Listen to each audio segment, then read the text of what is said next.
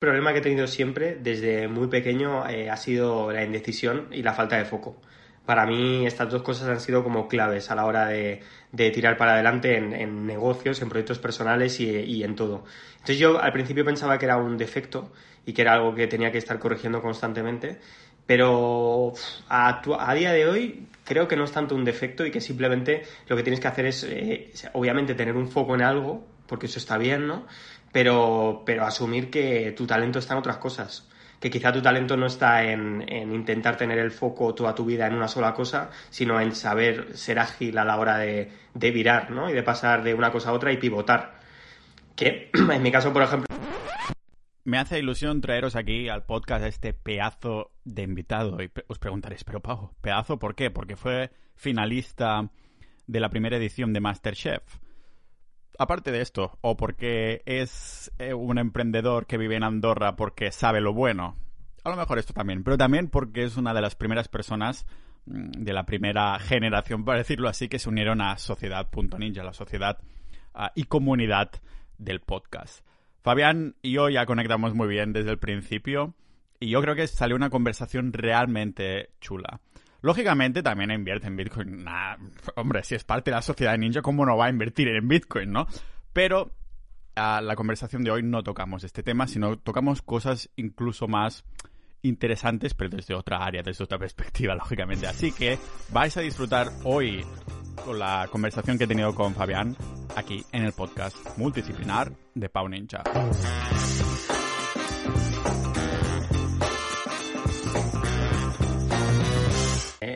Yo tengo un canal de YouTube y ahí me dedico a enseñar a otros a cocinar y entonces el canal lo tengo montado en un plato que tengo en Madrid y voy una vez al mes. Entonces, claro, ah, ahí grabamos a lo mejor ocho recetas de golpe. Joder. En un día. Hostia. Mm. Como churros.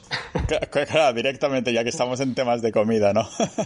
Hostia, pues ah, qué interesante porque entonces, digamos que tu actividad principal, ¿cuál es? O sea, es la comida en plan así, hablando en genérico, ¿no? La, la comida. La gastronomía, sí, efectivamente. O sea, yo me dedico a crear conceptos gastronómicos que pueden ser digitales o no digitales, pueden ser offline. Pero básicamente, o sea, yo eh, estuve en Masterchef en la primera edición, en el 2013, y desde que salí de Masterchef, eh, a partir de ahí, pues me dedico al tema de la gastronomía, pero de formas muy diferentes. Es decir, yo, por ejemplo, nunca he tenido un restaurante como tal. Eh, he tenido caterings, he tenido otras historias, pero huyo del modelo de restauración clásico. Y entonces el tema de, los conceptos gastronómicos, me, mola la palabreja, es como muy técnica y sofisticada. Conceptos gastronómicos. ¿Qué, hay dentro de la palabra conceptos gastronómicos?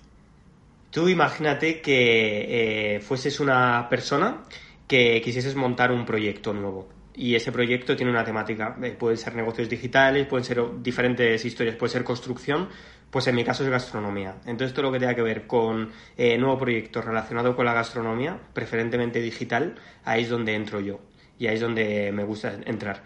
Yo entro en diferentes fases y de diferentes formas. Eh, hay veces que entro como co-founder y me dedico junto con otros compañeros a montar la startup. Hay veces que entro como advisor, que básicamente eh, pues les ayudo a montar cosas por mi experiencia previa y demás y asesorarles. Y hay veces donde entro de, pues yo que sé, de forma un poquito incluso más externa, que es que necesitan un push pues de marca, necesitan un push a la hora de generar nuevas ideas, eh, a la hora de saber exactamente cómo encajar la experiencia de usuario. Eh, dentro de lo que sería lo que van a vender, que puede ser, ya te digo, puede ser una experiencia dentro de un restaurante o puede ser un nuevo producto de eh, pollo vegano. Pueden ser cosas muy diferentes. Y entonces yo estoy ahí. Vale. Exacto. es muy variado. Sí, de, todo. Hostia, pues genial, porque si te da espacio como para ser muy dinámico y proactivo, ¿no? Innovar en distintos temas y no estar solo haciendo un tipo de cosa. Para mí eso es vital. Yo ya, te digo, desde que empecé a trabajar por cuenta propia, que al final yo he estado trabajando desde, pues eh, siempre por cuenta propia. A lo mejor estuve tres meses de becario en un sitio, pero luego ya me monté una empresa y, empecé a trabajar eh, para mí. Y la verdad es que desde ese momento yo tenía muy claro que quería ser algo relacionado con los negocios, pero también relacionado con la comida, porque me flipa comer, me encanta cocinar y quería que fuese como mi área de especialización, ¿sabes? Y nada, pues eh, ahí em, empecé a hacer cosas y realmente a mí lo que me motiva es no tanto eh, mantener un proyecto, sino crearlo. O sea, yo me aburro muy rápidamente de los proyectos, por desgracia. Tengo un perfil muy de... Crear al principio, sí. Crear y después ya o vender o olvidarte o lo que surja, ¿no? Sí. que sale, o sea, para que te hagas una idea, yo sigo teniendo ahora mismo startups que monté en el 2014 y sigo teniendo parte del, capital, ¿no? Por decirlo de alguna manera. Pero ya no estoy en el día a día, ni mucho menos. O sea, ya es más una cuestión ya de pues, relación de inversor. Pero no es como al principio que tienes que crearlo todo, tienes que crear un equipo, tienes que ver si encaja con el mercado, que realmente a mí lo que me, lo que me mola. Lo que te mola es el hecho de crear un, un equipo y estas cosas, ¿no? Es como son los ingredientes, ¿no? Ya que entramos en analogías de cocina y cosas así, para que después el negocio florezca. Exacto, efectivamente. O sea, a mí lo que me mola no es perfeccionar una receta, sino crear una nueva. Entonces, una vez que tengo la receta creada, digo, vale, eh, ¿qué, ahora qué puedo hacer yo con jengibre? Pues eso ya es otra historia. Pero eso es muy importante para mí, porque al final ya me he dado cuenta que, me amargo si no. O sea, yo creo que hay muchos tipos diferentes de personas y, cuanto antes te identifiques tú como persona, pues mucho mejor para ti y para el resto, ¿sabes? Claro. Sí, es difícil si te molan un montón de cosas, ¿no? En el grupo de multipotenciales es precisamente esto, ¿no? Aceptar que, hostia, pues tengo distintos intereses. No tienen que ser todos los intereses del mundo, ¿no? Solo pueden ser un puñado, unos pocos que ya sepas identificar, ah, pero que cuesta incluso aceptar de... No sé si a ti te ha costado, de... Claro, siempre te ha gustado la cocina, pero después dices, hostia, también me gustan los negocios online o los negocios de, en general, proyectos, ¿no? Ah, pero claro, parece como contradicción, ¿no? Hostia, pero yo pensaba que me gustaba solo la cocina, realmente puedo ser bueno en las dos cosas o más cosas, ¿no? Sí, o sea, yo el problema que he tenido siempre, desde muy pequeño, eh, ha sido la indecisión y la falta de foco. Para mí estas dos cosas han sido como claves a la hora de, tirar para adelante en, negocios, en proyectos personales y, y en todo. Entonces yo al principio pensaba que era un defecto y que era algo que tenía que estar corrigiendo constantemente pero a, a, día de hoy creo que no es tanto un defecto y que simplemente lo que tienes que hacer es, eh, obviamente, tener un foco en algo, porque eso está bien, ¿no? Pero, pero asumir que tu talento está en otras cosas. Que quizá tu talento no está en, en, intentar tener el foco toda tu vida en una sola cosa, sino en saber ser ágil a la hora de, de virar, ¿no? Y de pasar de una cosa a otra y pivotar. Claro, exactamente. En mi caso, por ejemplo, es que va por ahí. ¿Eres ah, como secuencial en el sentido de que estás un tiempo en una cosa y después cambias a otra o es en una semana puedes tocar muchos hilos? Soy más del segundo. O sea, en mi caso es un tiempo, es, más, cuando lanzaste el tema este del club y, demás, yo me sentí súper identificado porque recuerdo que decías que había los secuenciales y luego estaban los eh, simultáneos, ¿no? Creo que eran.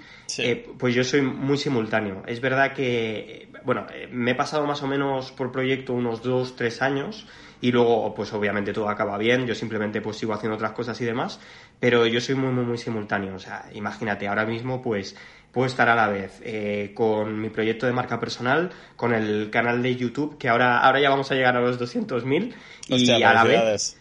Gracias.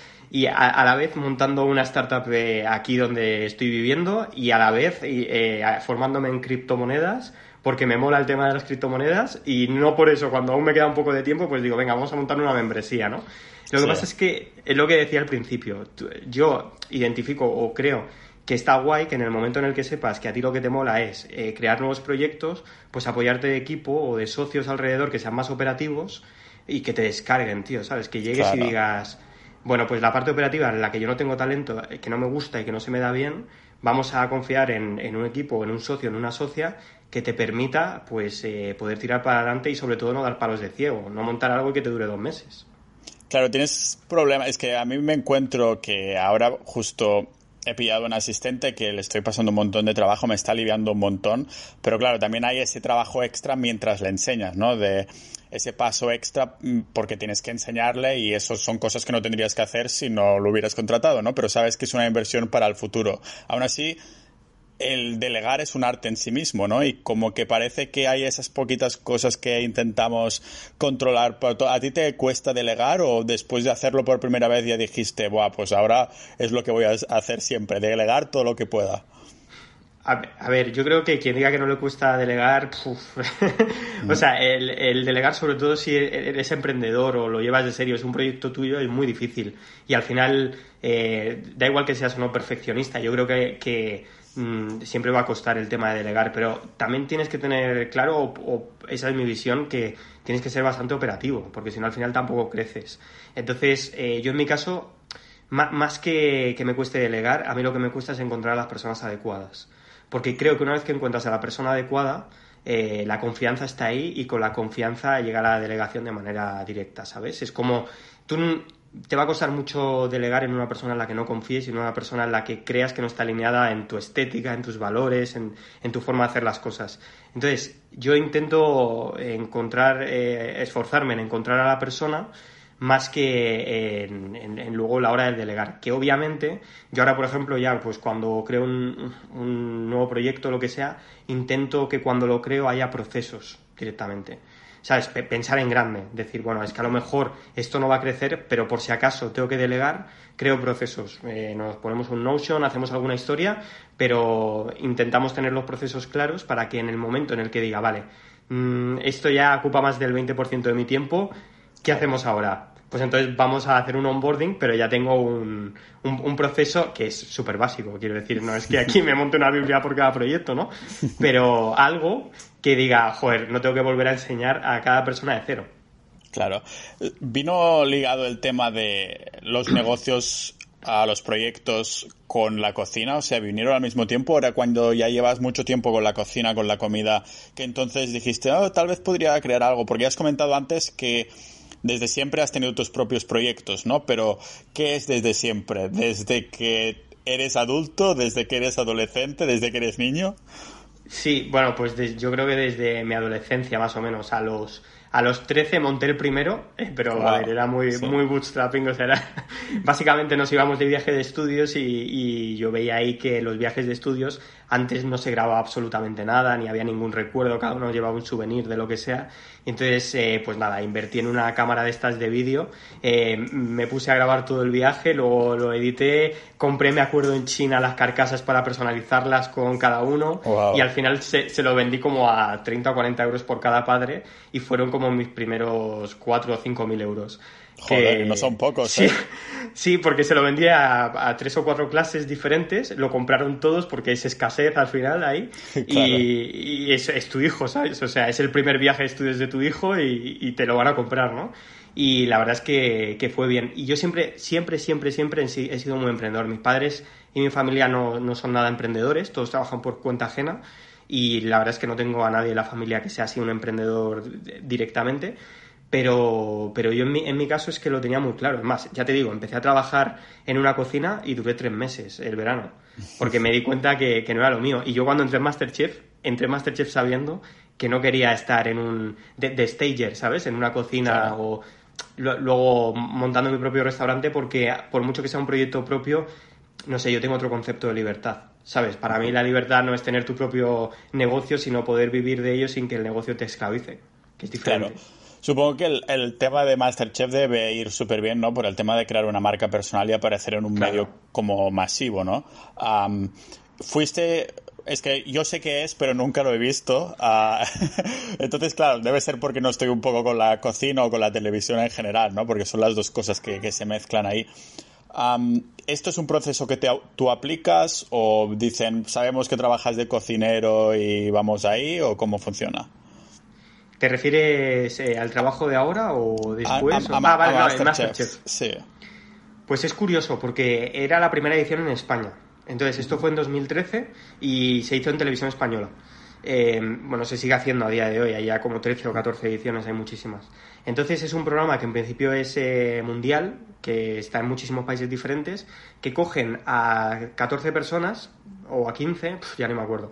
Pero bueno, la cuestión es que son esas personas que son amateurs, pero están buscando a los mejores cocineros de casa del país. Entonces, eh, cogen a, estas personas y empiezan a competir entre ellas.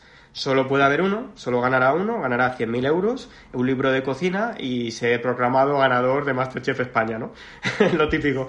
Pues entonces, eh, tal cual, yo, yo tenía en ese momento un blog de cocina eh, empezaba a ganar dinero con un blog de cocina que, joder, estábamos en 2012 y la verdad es que estaba bastante contento porque decía, bueno, hay algunas cosas ahí y tal. Pero fue, ya te digo, me apuntaron, yo no me apunté. Me llamaron un día y vi la oportunidad. Claro, y, como digo, es eso, ¿no? De salir en el medio es como un sprint que se hace en cuanto a... ya estabas, ah, digamos, creando esta esta marca personal con el blog de cocina que tenías entonces y sigue con vida ese blog.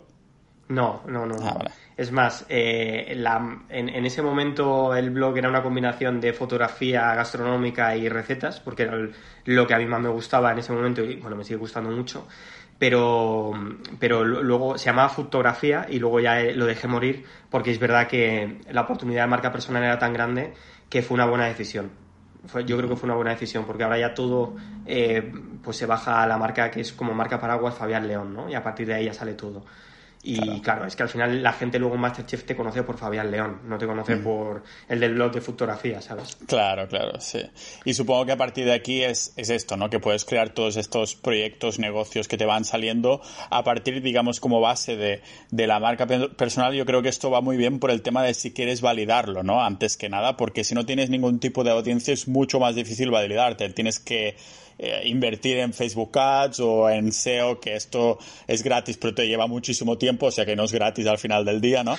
Ah, y, claro, si tienes esa marca personal, ah, sobre todo si es potente, ¿no? Que puedes decir, he lanzado esto, ves cómo reaccionan los usuarios, ¿no? la potencial audiencia y es mucho, es como que adelantas un montón de tiempo, ¿no? En cuanto, en cuanto a esto. O sea, para que te hagas una idea, ahora nosotros estamos planteando el lanzamiento de una membresía eh, para luchar contra el, food waste, el desperdicio alimentario. Entonces, yo ahora mismo ya toda la marca personal va hacia desperdicio alimentario, a evitar el desperdicio alimentario y formas de poder hacerlo. Bueno, pues queremos crear una membresía.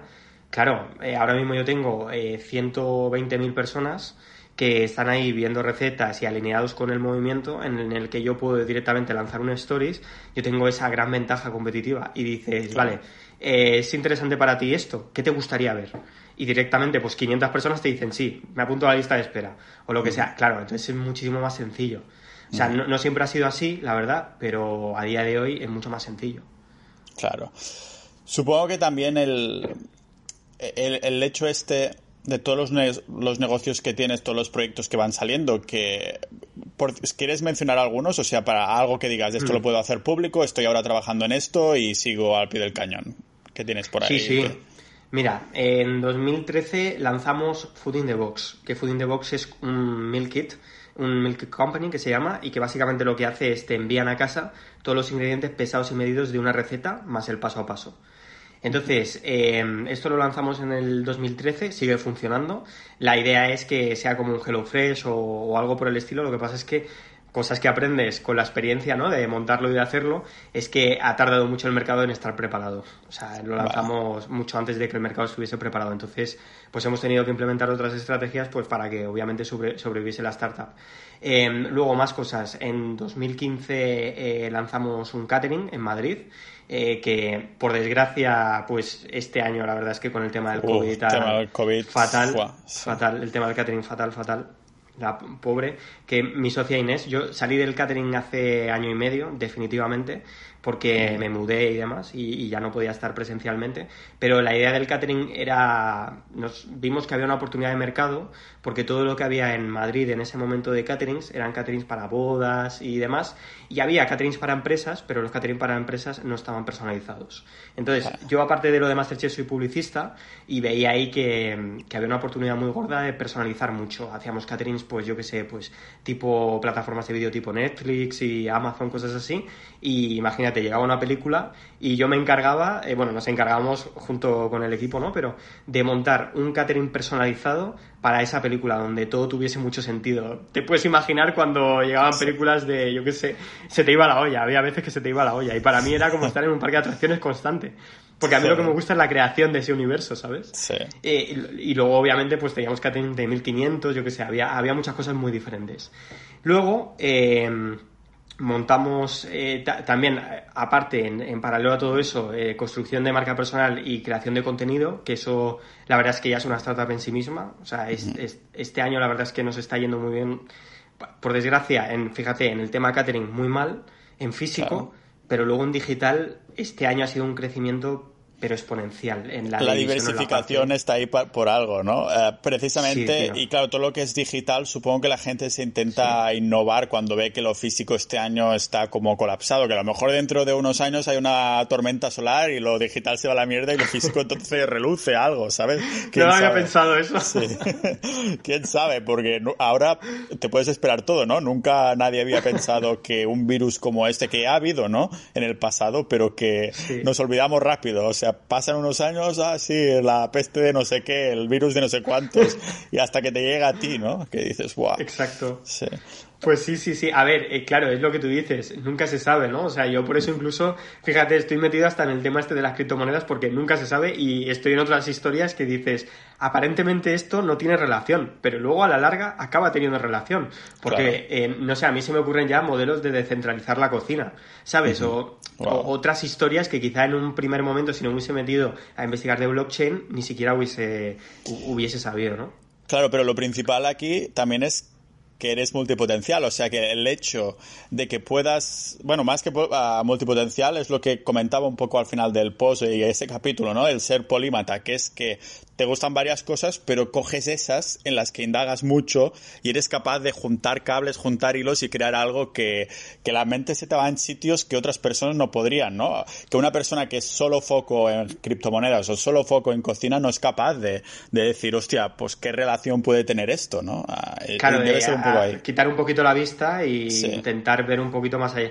A ver, sí, lo que pasa es que eh, es verdad que eso es, eh, o sea, es, es complicado en el sentido de que a lo mejor lo ves una vez, pero el resto sigues pensando que estás loco perdido. O sea, yo hay muchas veces, bueno, y mi pareja me lo dice, dice, joder, pero es que no eres capaz de centrarte más de dos horas en una cosa, ¿no? O más de, o sea, te, veo en, cuatro proyectos el mismo día, eso no puede ser bueno, ¿sabes? Y es verdad. Es, bueno, es parte de tu naturaleza, ¿no? Porque yo a lo mejor no podría, pero yo porque soy otro tipo de multipotencial, el secuencial, ¿no? De estar unos días así o un día entero en algo, un día entero en algo o tres días entero en algo. Tú eres así y supongo que el hecho de aceptarlo también te debe ayudar bastante en temas de ansiedad o estrés, ¿no? Porque si no, me imagino que estarías pensando, hostia, que no termino nada el mismo día o que no tal, ¿no? Pero muchísimo. Eso, aparte, yo sigo teniendo un proceso mental muy gordo detrás y una batalla constante de decir, por un lado me sale la vena productiva, de, hostia, time blocking, vamos a buscar formas de poder hacer esto mejor, eh, al final no tienes tiempo, productividad tope, aparte me encanta la productividad y es como eso, ¿vale? Perfecto, pero por otro lado es un proceso de aceptación, ¿no? De decir, ostras, vale, eh, hasta cierto punto, porque realmente a lo mejor tú eh, estás bien ahora y estás donde estás gracias a lo que has hecho y al, al poder estar en cuatro proyectos cada día, que a ver, que otra cosa es, para mí lo más importante ha sido aprender a decir que no que yo era una persona que le decía a cualquier proyecto que sí y tiraba para adelante y me encantaba y venga y otro y otro y otro. Hasta, que, al no final. Hay tiempo, ¿no? bueno, no hay tiempo o tú sigues creyendo que hay tiempo, pero de repente tu cuerpo peta. ¿sabes? y, yo, por ejemplo, pues me, pasó cuando estuve con el catering que dije, venga, sí, eso, y vamos a, como estuve en Masterchef, eh, tenía que recuperar un año de carrera, vamos a hacer dos años de carrera a la vez, porque yo creo que voy a poder. Y a la vez, venga, pues voy a utilizar el tema de la marca personal y vamos a aceptar marcas para hacer show cookings y bolos. Claro, vale, tenía 21 años y eso estaba bien, ¿no? O tenía 20, eh, pero eh, llegó un momento en el que me entró una contractura cervical, empecé a vomitar constantemente, eh, mareos y estuve dos días con la cabeza tapada así, como diciendo, me muero. Y lo que me pasó fue eso, una contractura tan gorda que de, todo el estrés acumulado, de que si eres una persona activa no lo vas notando, ¿no? Pero al final petas. Y más si eres joven, ¿no? Que debes, dices, ah, estoy lleno de energía, vas acumulando estrés, estrés, estrés.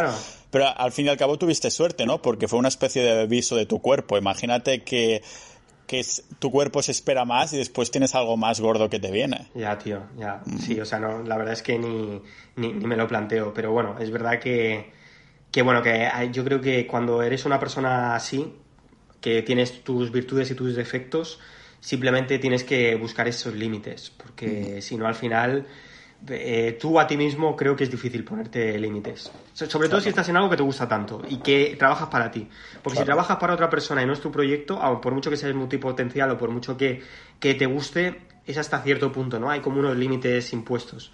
Pero cuando, bueno, tú ya lo sabes, cuando trabajas para ti mismo, que trabajas sábados, domingos, da igual que sea a las 10 de la noche, que a las 9 de la mañana, que es muy flexible todo, eh, como y, no hablo de, límites en cuanto a horas, porque eso es para mí es una tontería. Yo hablo de límites en cuanto a saber y conectar contigo y saber cuando tu cuerpo empieza a necesitar unas vacaciones o un algo, ¿sabes? Claro. ¿Qué edad tienes ahora? 26.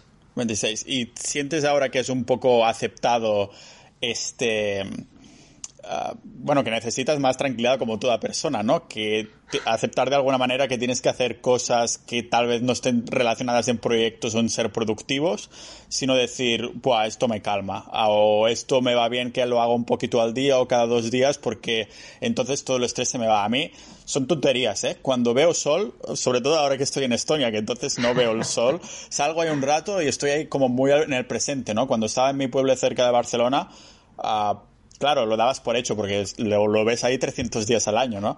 Ah, o incluso cosas que son tonterías. Por ejemplo, yo nunca he tenido una mascota, ¿no? Pero cuando estoy... Ah, voy ahí a escalar, ¿no? Y hay como unos caballos y tal que puedes ahí tocar. Pues cuando estoy ahí como tocando el caballo, estás, con cualquier mascota, estás ahí en el presente porque no tienen ningún tipo de estrés o agenda o nada del estilo, ¿no? Estas son cositas que para mí digo, wow, estoy súper conectado en este momento, aunque tenga mil trillones de cosas en la cabeza, en este momento no están. Hay cosas para ti que digas, pues esto es lo que me gusta, ya sea mirar una peli o leer o cosas así.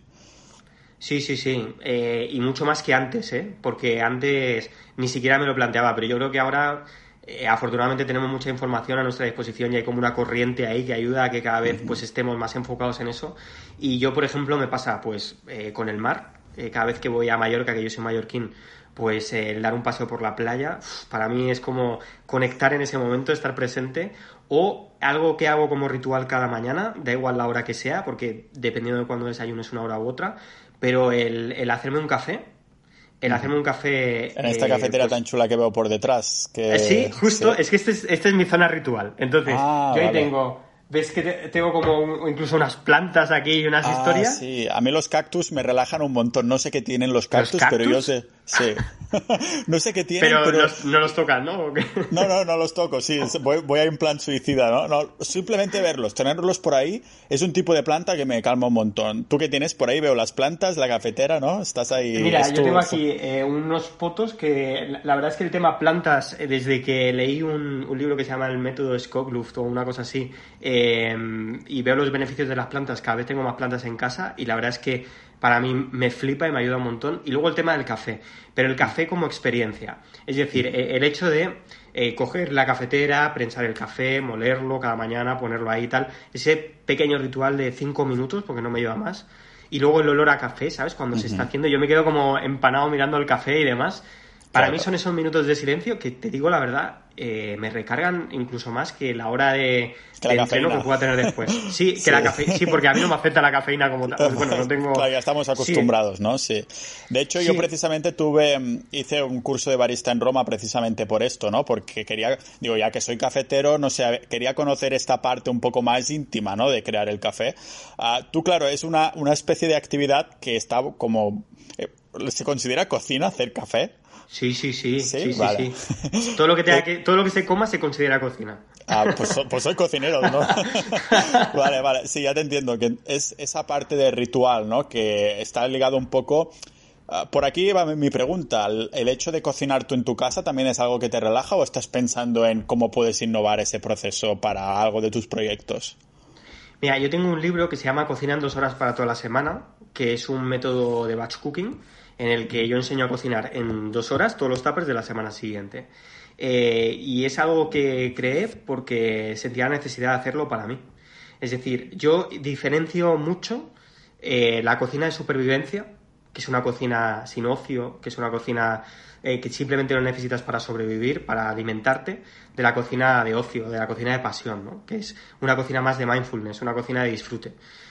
Y eso para mí es muy importante porque yo en el día a día puedo hacer cocina de supervivencia para alimentarme, pero me da una pereza muchas veces el tener que parar eh, alguna de las cosas que estoy haciendo, grabar un vídeo de no sé qué o lo que sea, para ponerme a cocinar y no me siento culpable, porque antes me sentía con el síndrome del impostor, de decir, ¿cómo es posible que yo, que me encanta tanto cocinar, me dé pereza meterme en la cocina, ¿no? Pero no, no, porque a mí me gusta la cocina, pero desde otro punto de vista, ¿no?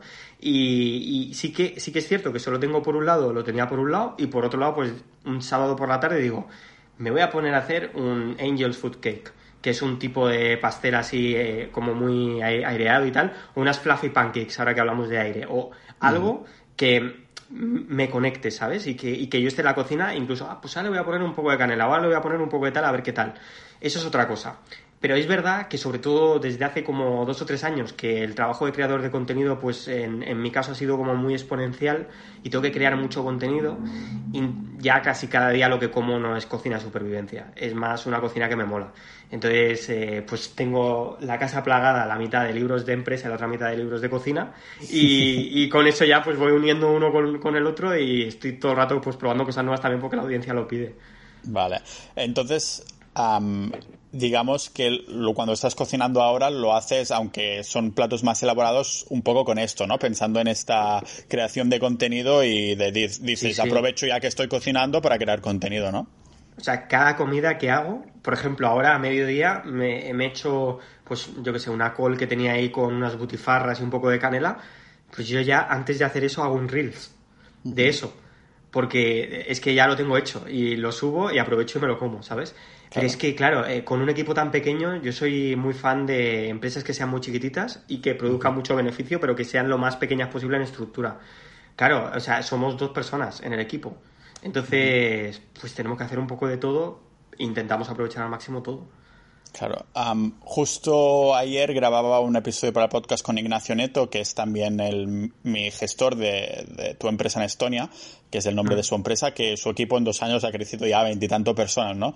Pero él, me comentaba, él durante mucho tiempo ha, sido el concepto este de microemprendedor, ¿no? De soy pequeño y no quiero crecer más porque estoy súper cómodo así y puedo seguir experimentando y exprimiendo el número de personas que somos, ¿no? Ya sea uno o dos o tres, pero no con las ansias de esta de quiero un edificio con mi nombre y cosas así, sino con el ansia un poco de nos mantenemos pequeños porque podemos controlar, somos dinámicos, somos proactivos, somos, es divertido, ¿no? Y, todo eso. Pero claro, el, la naturaleza de su negocio pues la ha hecho crecer a más de veintitantas personas porque dices que si no, ah, pues no, ya no dábamos de, más de sí, ¿no? Supongo que habrá tipos de negocio y tal, ¿no? Yo me identifico más con su era primera, ¿no? Que sería el, microemprendedor precisamente. Y por lo que veo tú también, ¿no? De tener un equipo un poco más pequeño y de tocar tantas cosas, aunque supongo que, o dime si me, si descartas en un futuro crecer más de forma exponencial. Eh, no, es más, estamos ahora mismo en esa fase de decir, eh, ahora mismo ahí eh, estamos subiendo precios para poder limitar la, la parte de la, de la demanda y, y, lo que entre pues ya lleva un filtrado pero por otro lado también estamos diciendo que no porque somos los que somos y sobre todo porque no sé, o sea, yo en todo este tiempo de lo que me he dado cuenta es que no me vale de nada tener muchos proyectos si estoy amargado. Entonces yo necesito calidad de vida y necesito disfrutar, ¿no? Lo que pasa es que ahora mismo estamos en un punto en el que queremos hacer más proyectos que sabemos que vamos a disfrutar y esos proyectos si somos realistas, porque yo soy muy optimista, pero si bajamos mi optimismo a nivel, eh, yo qué sé, 5 eh, de sobre 10, eh, pues necesita gente detrás. O sea, necesitan project managers o necesitan historias. Entonces, lo más probable es que tengamos que crecer, pero no mucho. O sea, estoy hablando a lo mejor de crecer una, dos, tres personas. Lo justo para poder eh, tirar para adelante. Porque yo, o sea, empresas de 20 personas ya, ya las tengo, en el sentido de que el resto de startups tienen unas necesidades de crecimiento que permiten eh, eso, pues, pues crecer más a lo bestia, ¿no? O que necesitan, más que que permiten crecer más a lo bestia. Ahora mismo estoy en otro proyecto aquí en el que eh, soy co-founder, eh, donde básicamente es un proyecto tecnológico que une también mucho de alimentación y lo que queremos es resolver el problema de qué comemos hoy o qué comemos mañana, pero mezclando el físico y el digital. Entonces te llega cada día a base de nutrición personalizada lo que quieres comer. Sí, sí, sí. Yo te digo una cosa, yo ahora estoy en Andorra viviendo y, y, aquí es todo como mucho más tradicional de lo que me imaginaba. Entonces, aquí no es que existan los fijos, aquí es que existe el teléfono de rueditas, ¿sabes? Ah, vale. Yo había tenido de estos, creo que incluso a lo mejor tengo uno en casa mis padres. Ah, vale, sí, sí. Yo no, yo no. tema, tema Andorra, supongo que por tema de fiscalidad, ¿no? Bueno, si quieres que esto no lo saquemos o algo, me lo dices y cortamos, ¿eh? Que esto, por algunas personas, sobre todo tal, como quieras. No, ¿viste la, escuchaste la entrevista con, con José Sancha, el abogado de Andorra? Es quien te apoyó voy a quedar con él. Ah, vale. No, no, no. Por Bueno, no, no digo por desgracia ni mucho menos. O sea, por desgracia digo porque eh, una vez que escuché su entrevista me moló mucho. el placer, claro, efectivamente, efectivamente.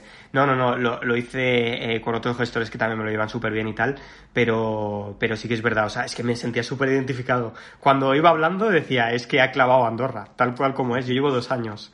Y sí que, sí que es cierto que en un principio era era por varias cosas, no solo por tema fiscal. Eh, nosotros en España no podemos crear una empresa como tal, es decir, una empresa basada en marca personal no se puede crear, eso es ilegal. Hay gente que, lo hace, pero yo no me sentía, es que no quería hacerlo, ¿sabes?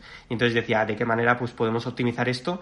Teniendo en cuenta que yo llevaba siete años en Madrid, estaba hasta las narices de la ciudad, o sea, estaba buscando algo más de naturaleza y pensamos Irlanda, Portugal, no sé, otros sitios y al final nos cuadró mucho Andorra. Ah, el tema de la vida en Andorra, ¿qué tal es? Ah, o sea, porque es, es, un poco como lo describió José, que en los últimos años han empezado a haber más vida, más emprendedores que van ahí y dices, uh, por fin gente un poco más en mi set, en mi mindset, ¿no? ¿Ha sido un poco así? ¿Echas de menos algo? Eh, a ver, en, en, mi caso, yo soy una persona muy social y, y me gusta mucho estar con otras personas y aquí es un poco más complicado es un poco más complicado porque esto no deja de ser un pueblo. Entonces, para encontrar gente em, que sea afín a ti es un poco más complicado. Es una sociedad tradicional, ¿eh? eso sí que es verdad. Pero, por otro lado, también te digo, o sea, yo de momento no quiero irme. Y, estamos muy, muy, muy felices aquí porque, no sé, o sea, yo miro por la ventana y lo que tengo es una montaña enorme, eh, todo verde, de repente eh, salgo a la calle y me, veo constantemente que es como si fuese una especie de pueblito, pero luego me meto en casa y sigo teniendo las mismas ventajas que podría tener en cualquier apartamento de Madrid. ¿Sabes? Eh, aparte, a nivel, por ejemplo, restauración, no está mal y, yo estoy contento. O sea, es, es muy parecido a como lo describió José, la verdad. Sí. Está bien tener el punto de vista de la persona que, que ha hecho el paso, ¿no? No, no tanto por la idea de traer a gente dentro de, de, Andorra y demás, sino de alguien que ha dicho, pues yo he hecho el paso y estoy contento aquí, ¿no?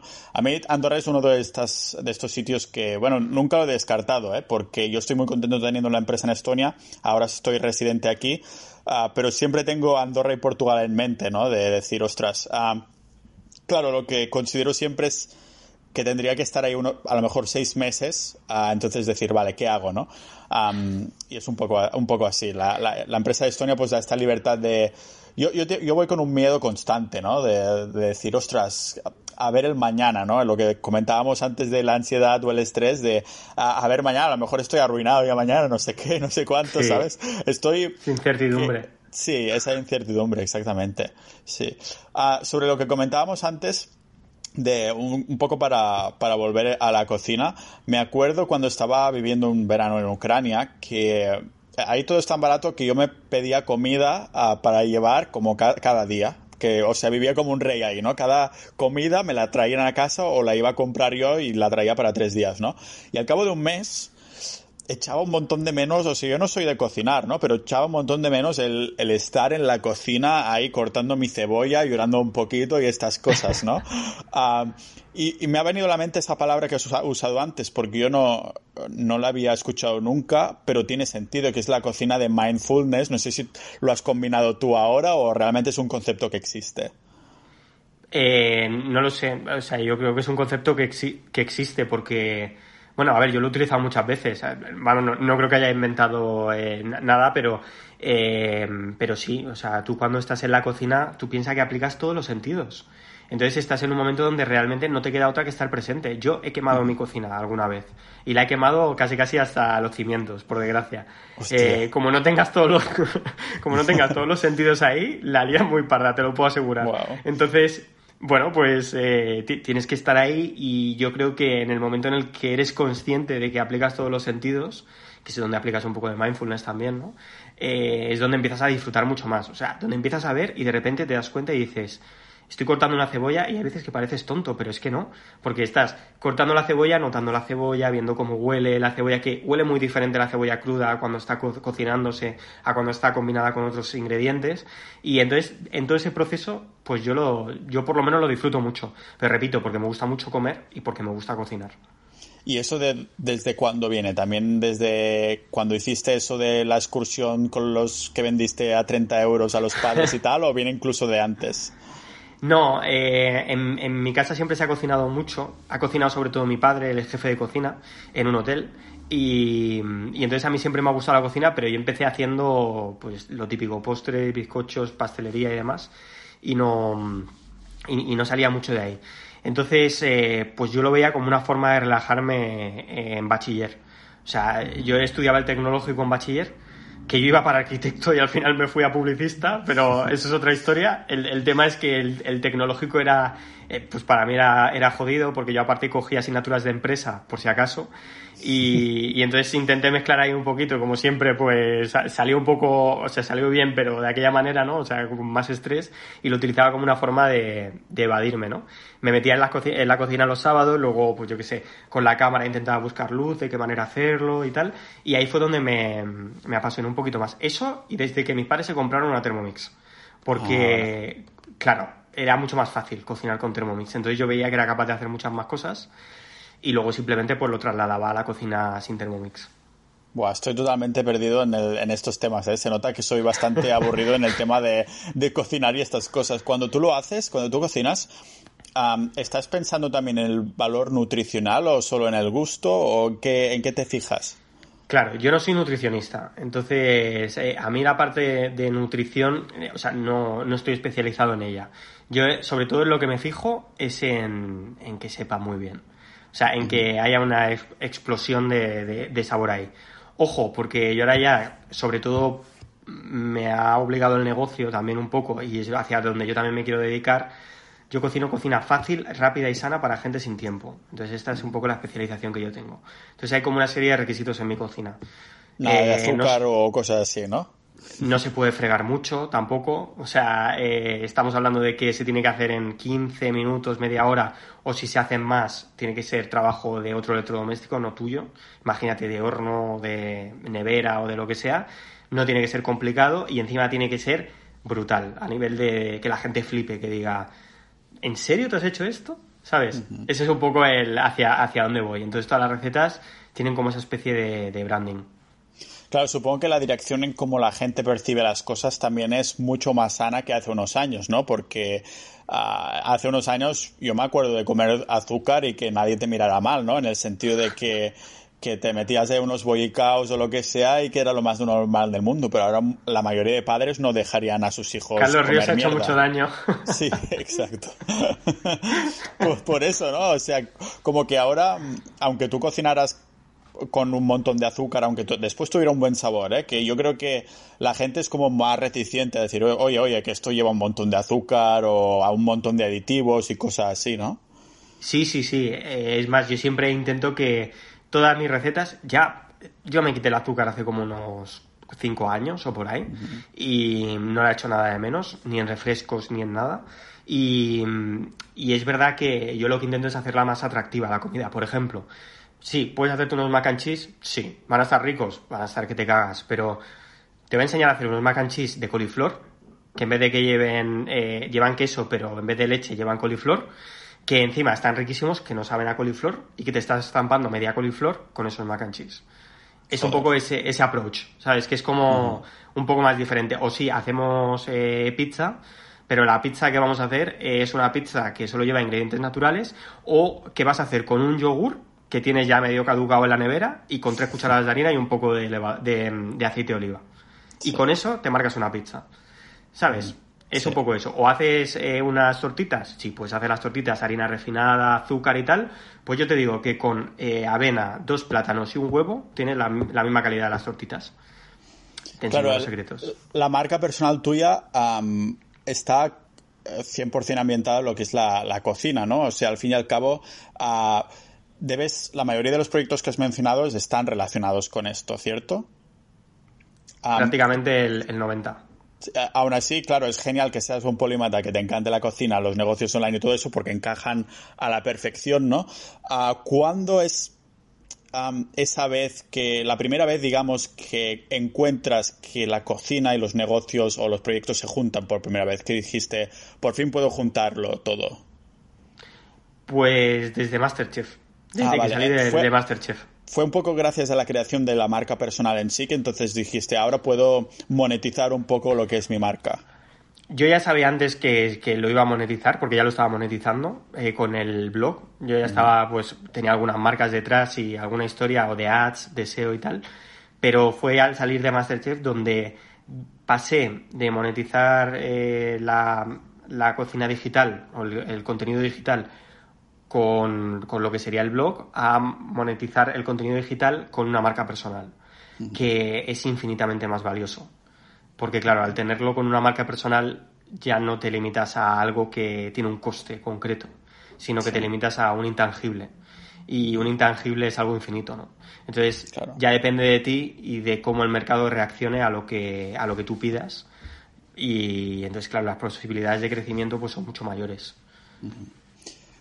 Claro, sí, es totalmente de acuerdo contigo. Yo estaba pensando ahora, ¿no? En mi mente, digo, lo que un poco lo que he creado con, Pau Ninja es, yo diría que el, nicho es mucho más multipotencial a secas, que es algo que es mucho menos exprimible, que si encuentras una sola cosa como puede ser, yo que sé, la, cocina o ser emprendedor o yo que sé, un montón de cosas, Joder, pero no te creas. O sea, eh, yo creo que el nicho multipotencial Sí, de todas formas tengo la suerte ah, de que Pau Ninja es como menos del 20% de lo que son mis negocios online. Entonces es un poco más que es esa pasión un poco por decir, hostia, me encantan tantas cosas que lo transmito con vosotros y es, y no tengo que depender precisamente de, vender o de, o de prostituirme en el sentido de, ostras, que el nicho es muy pequeño, tengo que intentar vender algo y sacar el máximo tajada, ¿no? Ah, pero está súper bien el hecho de, de poder tener una marca personal que está tan bien identificada contigo, en el caso de, de, la cocina, que te representa también y que la gente se pueda sentir súper identificada con eso, ¿no? Pero claro, estaba pensando, si algún día dices, voy a encajar algo de las criptomonedas con, yo qué sé, encuentras que puedes juntar algo con la cocina o los negocios online, ¿no? Ah, debe ser, será, supongo, más difícil. No sé si te has encontrado en una situación que dices, Buah, quiero lanzar esto, pero aquí la marca personal no me va a servir. Eh, hasta ahora no, pero porque yo he intentado siempre, eh, ya te digo, desde el inicio de la construcción de marca personal, eh, no, que no esté muy diferenciado el hecho de trabajar en la cocina con el hecho de ser emprendedor. Entonces, yo he trabajado esas dos líneas, digamos que paralelamente, y a día de hoy, tanto tengo el modelo de negocio dividido en creación de contenido puro de cocina, eh, hasta en creación de contenido relacionado con eh, la parte de business puro. Vale. Que, por ejemplo, eh, imagínate, a mí me, llaman para dar charlas sobre cómo influir en el público millennial. Pero sí, pero ¿sabes qué pasa? Que normalmente las charlas, a mí me gusta ya enfocarlas a clientes o a proveedores que tengan que ver con la alimentación.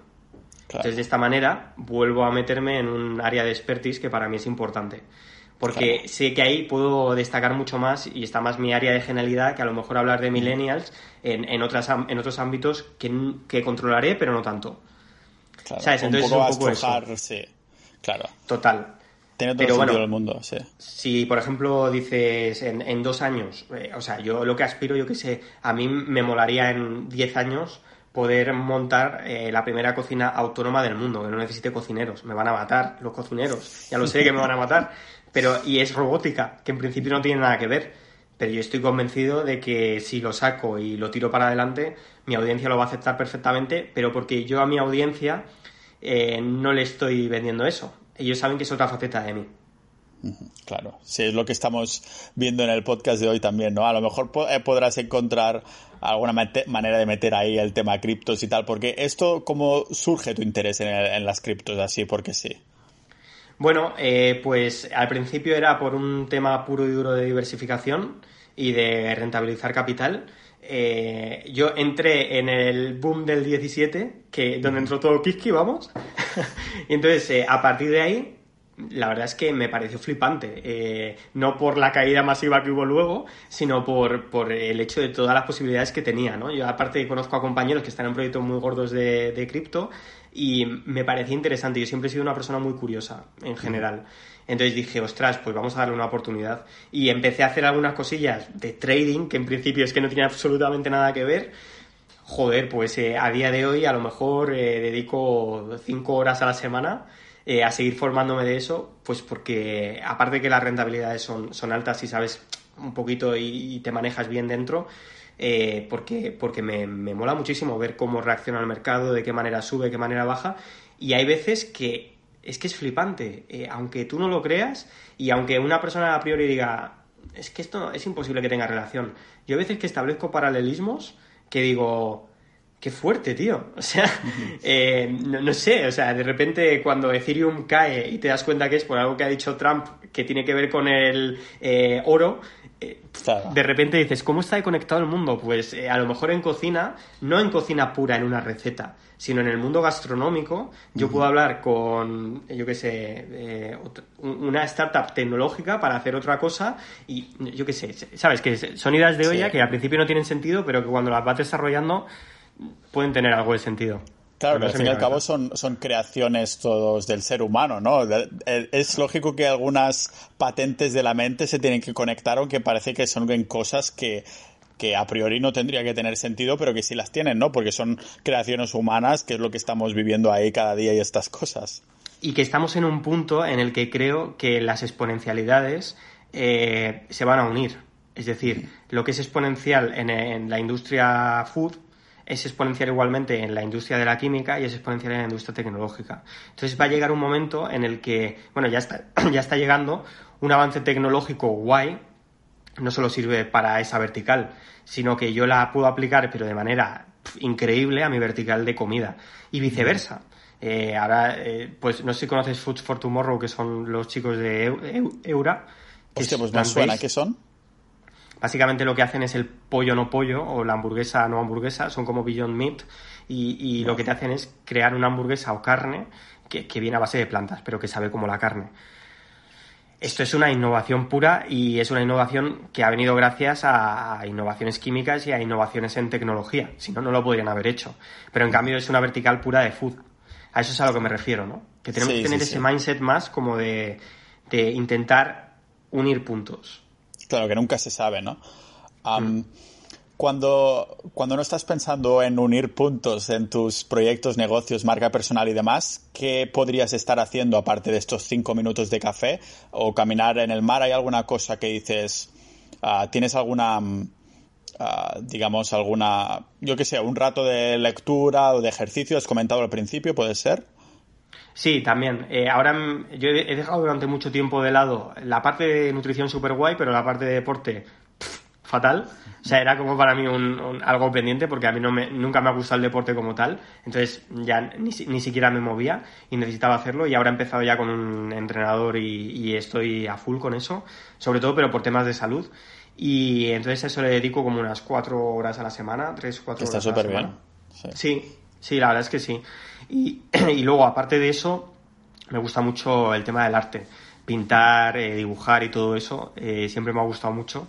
Y es más, eh, pues yo qué sé, pintar a óleo, probar cosas nuevas, acuarela y tal, es algo que me, que me relaja bastante eso. Y el tema de las plantas y las manualidades en general, eh, me mola, ¿sabes? No soy un crack ni un experto ni mucho menos, es más, se me sigue muriendo alguna planta, pero, pero sí que es verdad que por lo menos lo intento, ¿no? Y en, esa parte sí. Probar, o sea, mirar a ver distintos tipos de plantas, cuidarlas y estas cosas, ¿te refieres o...?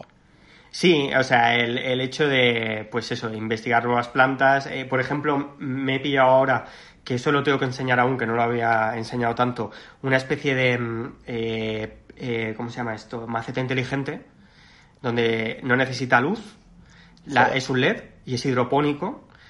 mola muchísimo, porque yo ya tengo ahí todas mis aromáticas, ya no tengo que gastarme la pasta que me gastaba antes en comprar cada día albahaca para que se, se pusiese mala Y claro, yo aquí no las puedo tener porque no tengo huerto como tal. Y entonces tengo una planta de salvia, una de, de menta, otra de albahaca tailandesa, otra de, de albahaca que sabe a canela. Las tengo todas ahí y es hidropónico, es decir, no necesita soil, no necesita eh, tierra, lo único que necesita es agua y estar conectado. Claro, ese tipo de cosas me flipan también. Todo lo que es, ya veo todo lo que es ah, un poco de estar un poquito encima, ¿no? Ya que sea de estas cosas del arte o de ver las plantas y estas cosas así, que todo lo que sea, yo podría resumirlo fuera del ordenador, ¿no? sí, sí, sí, sí, Es que, claro, yo me paso muchas horas al día en el ordenador. Claro, yo igual. Supongo que los que nos pasamos tantas horas en la pantalla tenemos esa tendencia de, oh, ya basta de pantalla, no voy a, a ponerme a jugar videojuegos en el ordenador si, si estoy ya ahí. Bueno, estoy enganchado al Zelda, ¿eh? Tengo que decir. ¿Ah, sí? ¿El de la Nintendo 64 o cuál? El de la Switch. Vale. Que bueno, me lo conecto a la tele y los sábados dos horitas caen, pero bueno, los sábados es ya tu, Es tu, es tu vicio guilty pleasure. Confesable. Sí, exacto. Ese es mi, mi, pequeño secreto confesable, sí, sí. pero bueno, dos horas a la semana tampoco es tanto. O sea, al fin y al cabo terminas haciendo más ejercicio que jugando al Zelda, ¿no? Semanalmente. Claro, y que aparte a mí me sirve también como para, oye, no pensar en nada. Al final me mola mucho pensar en cosas diferentes y tal, pero se te quema las patatas, ¿sabes? Y estas cosas. Claro. Y el tema del arte y estas cosas, em, ¿te gusta, digamos, el hecho de crearlo tú, no? Sí, sí, es verdad que Hombre, también eh, algunas cosas eh, colecciono en casa, pero más de pequeños eh, artistas y tal, nada. no tengo un Picasso en casa, no soy aquí Carmen Thyssen, pero, pero sí, a mí me gusta más, bueno, pues simplemente dejar fluir, ¿sabes? Como en plan, mm. folio en blanco, que muchas veces, pues no, no, es ni siquiera un cuadro. A lo mejor me pongo a hacer mapas mentales, o me mm. pongo a hacer diagramas o historias, da igual pero el hecho de poner, yo desde pequeño, ¿eh? además, yo siempre le pedía a mi madre un DIN A3 y siempre tenía muchos DIN A3 y empezaba a hacer cosas en los DIN A3 que a lo mejor no, tenían ni sentido, ¿no? Pero el hecho de pues, ser gráfico y plasmar ahí lo que tienes en la cabeza, para mí es, es eh, importante, ¿sabes? De vez en cuando. Hay un, un paralelismo con la cocina porque aunque esté aunque lo que hagas esté con este público tan específico, ¿no? De que es ah, fácil, sano, lo que comentabas antes, ¿no? Ah, estos uh, mac and cheese de, de col o coliflor que comentabas, ¿eso lo creas tú? O sea, ¿tienes que innovar tú en este sentido? Bueno, muchas veces es casi. Hay muchas cosas que son inspiración. A día de hoy tenemos tanto contenido que a mí eh, lo que hago es mezclar tres o cuatro ideas que me molan y buscar de darle mi toque tu toque. Claro. Sí, porque eh, si, no, o sea, crear una receta a día de hoy, aparte de difícil, tiene poco sentido, por lo menos para mí, porque lo más probable es que no sea muy práctico. O sea, ahora sí que estoy en un punto más de creación de receta propia, pero porque me estoy especializando en el nicho de food waste, y entonces estoy, pues imagínate, experimentando qué podemos hacer con los tallos de coliflor. Pues, ostras, ¿sabías que se puede hacer una, una tempura con los tallos de coliflor? ¿O qué podemos hacer con las pelas de las cebollas? Que la gente las tira directamente. O con las pelas de las patatas. Pues con las pelas de las patatas hacemos un snack en el horno con pimentón, tal y no sé qué, y es como si te estuvieses comiendo patatas fritas, pero sin tirarlas. O con el tronco del brócoli haces una salsa para una pasta. Ahí sí que tienes que investigar más. Con el, proyecto este de Food Waste que comentabas, ¿no? ¿Lo tenéis ya disponible o...? No, no, no, aún no. Estamos en pleno proceso de creación. Eh, ahora mismo todo lo de Food Waste, lo que, la estrategia en la que estamos es eh, posicionando a saco en audiencia para crear la audiencia primero y una vez que tenemos la audiencia ya lanzar el, Lanzar el tema, claro. Sí, sobre todo para poder testear al momento, no crear un producto que no se pueda luego testear que, porque es menos lean. Estaremos pendientes, Fabián. Ah, muchas gracias por, por, haber venido al podcast. Es un placer tenerte tanto a la comunidad como, bueno, estar en contacto contigo y demás. Así que nada, quería darte las gracias una vez más. No, gracias a ti, por supuesto. Y vamos, seguiremos ahí comentando en el grupo. sí. Fabián León, señoras y señores.